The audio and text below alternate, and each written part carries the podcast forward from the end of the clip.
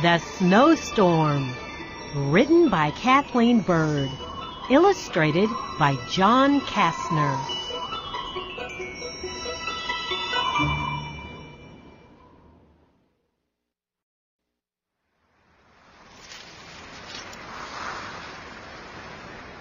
It is getting cold outside.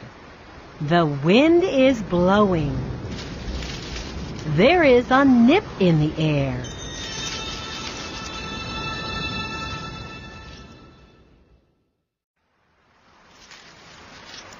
Jamal and Isha run into the house. They get their coats.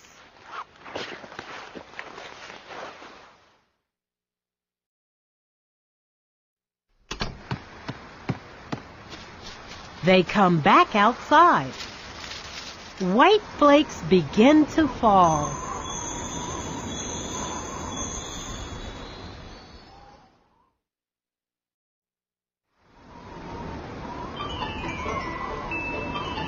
Jamal and Isha open their mouths.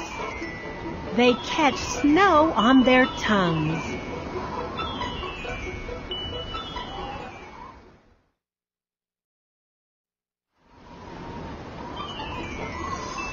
The snow begins to fall fast.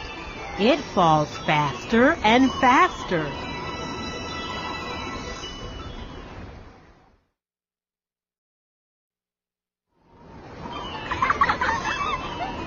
The snow gets deep. It gets deeper and deeper.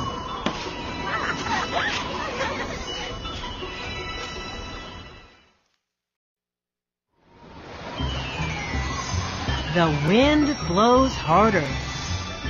It gets colder and colder.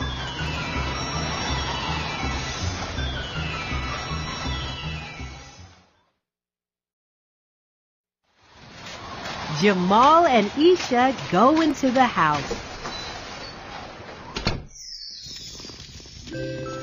It feels good to be warm.